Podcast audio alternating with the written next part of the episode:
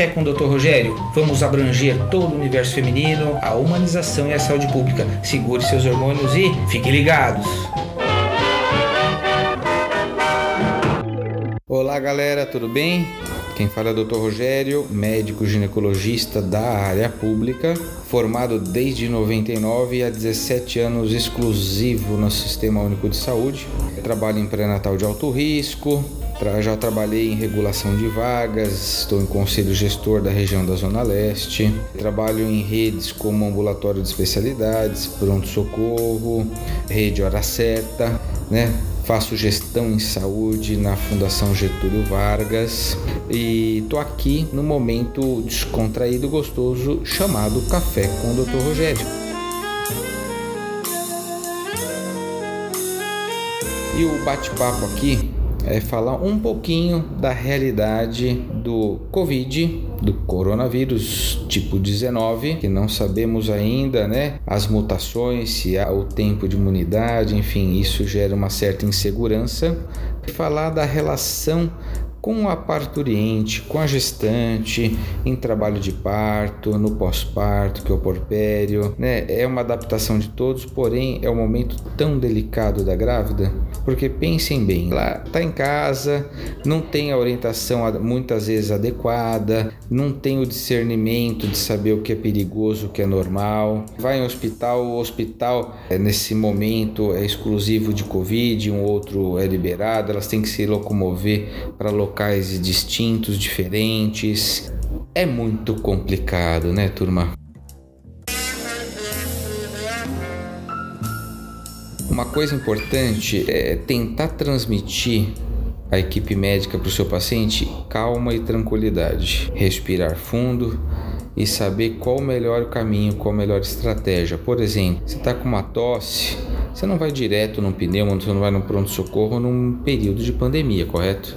Você precisa ficar de olhos bem abertos, porque se começar a piorar a tosse, um catarro amarelo, uma febre, você tem que ir, correto? No caso da parturiente, se ela está naquele momento de trabalho de parto, não é uma coliquinha esparsa que ela vai direto, é cólica de treinamento, é contração de treinamento. Se sai uma secreçãozinha da vagina diferente, não é normal. A grávida tem que saber de alguns detalhes importantes. Por exemplo, se escorre líquido pelas pernas, ela vai falar, pensar e os familiares, será que é a urina, será que é a bolsa que estourou? É uma dica muito prática que eu faço para vocês, é o que? Segura como se fosse um xixi. Se porventura não conseguir e continuar escorrendo a água, é a bolsa. Vai tranquilo, a bolsinha já vai estar tá preparada, toma um banhozinho e vai para o hospital tranquila. Uma outra situação, um sangramento. Não pode ter ato sexual no final da gravidez, não é, não é aconselhável. É, é uma coisa sensível tanto para o marido, né, que pode achar que está ali incomodando, e a mulher não vai ter posição adequada para ter prazer, vai ter mais dor. Enfim, ela não tendo relação, uma, um laivozinho de, de sangue, isso aí pode acontecer no início da dilatação. Não pode ter hemorragia, correto, turma? Hemorragia é hospital de imediato.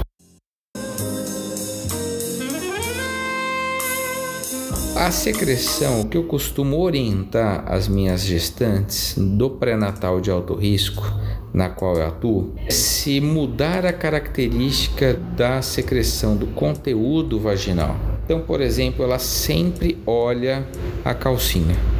Tem aquela borrinha tranquila, normal. Se mudar a característica, realmente precisa no hospital, certo? E as dores? As dores de trabalho de parto, pelo menos duas dores de uma média de um minuto, a barriguinha ficando dura, de 10 em 10 minutos, pelo menos duas vezes. E uma coisa muito importante, chama-se mobilograma. É a paciente observar quantas vezes o nenê mexe. Uma regrinha muito prática que eu passo para elas é o que? Toda vez que ela se alimentar, por exemplo, no, no café da manhã, ela se alimenta às 9, a partir das 10, das 10 às às 11, ela faz aqueles pauzinhos num caderno, quantas vezes o bebê mexe. No almoço, almoçou uma da tarde, ela vai, conta a partir das duas às três. É uma hora para digerir, para absorver e uma hora após para ver quantas vezes mexe, colocando em pauzinhos. Não existe número de pauzinho melhor ou pior. Existe um padrão que ela sempre teve. Ou seja, se mexe sempre 5 ou 7 vezes, se de repente mexe uma vez, é uma diminuição significativa da movimentação fetal, correto, gente? Então, isso chama-se mobilograma.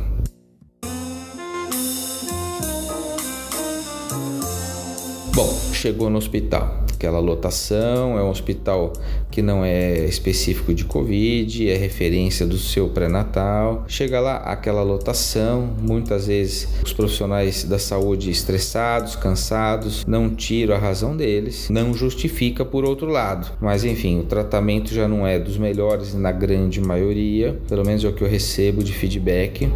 Está sendo uma situação caótica Está né? Sendo uma situação que não estão tendo muito olhar ao profissional da saúde da linha de frente. Então, assim, vamos dar uma brecha, vamos ser mais resolutivos e menos críticos.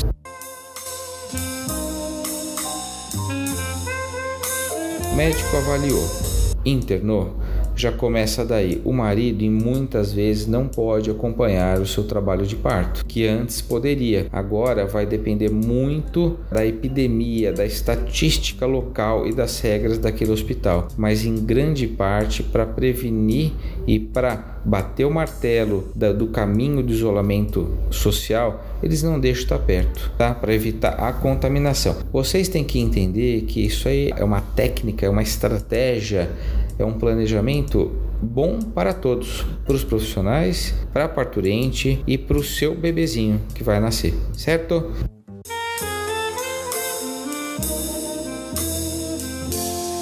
trabalho de parto, fique tranquila, já vai sabendo que você vai estar muitas vezes sozinha. Se porventura em um momento ou outro liberarem em um ou outro hospital, é, é lucro.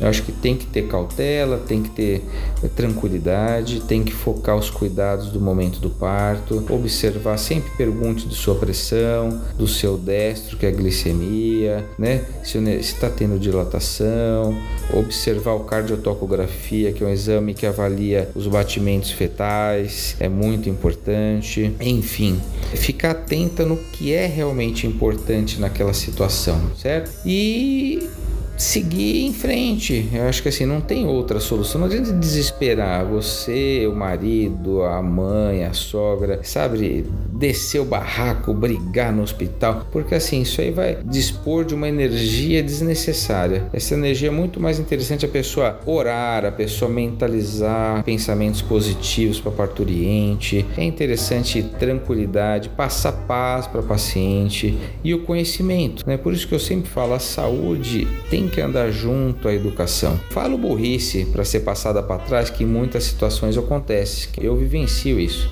Dizem informações errôneas somente para tranquilizar a paciente e falar com que ela pare de perturbar, entendeu? Então assim, mas, por outro lado, conhecimento adequado, uma segunda opinião. O médico liberou, por exemplo, a paciente quer tirar uma. Tá, tá com aquela pulguinha atrás da orelha, vai no outro hospital, pede uma segunda opinião. É importante pra, justamente para tranquilidade, que é um dos melhores remédios que eu oriento a paciente nesse momento. É confiança e tranquilidade. Uma relação adequada com o seu médico, um acesso direto que possa tirar suas dúvidas, conversar. Eu acho que isso é o primeiro ponto. Isso é humanização. Essa é a minha bandeira. É por isso que eu tô com esse programa, o Café com o Dr. Rogério, que são pílulas semanais de informações, utilizando vários veículos. Eu tenho o Facebook, que é o Dr. Rogério Tabete, o Instagram, canal no YouTube, Dr. Rogério Tabete. Quem quiser pode me seguir, pode tirar dúvida. E agora estou iniciando aí um, um, outro caminho de podcasts que já já vai estar tá baixado no Spotify,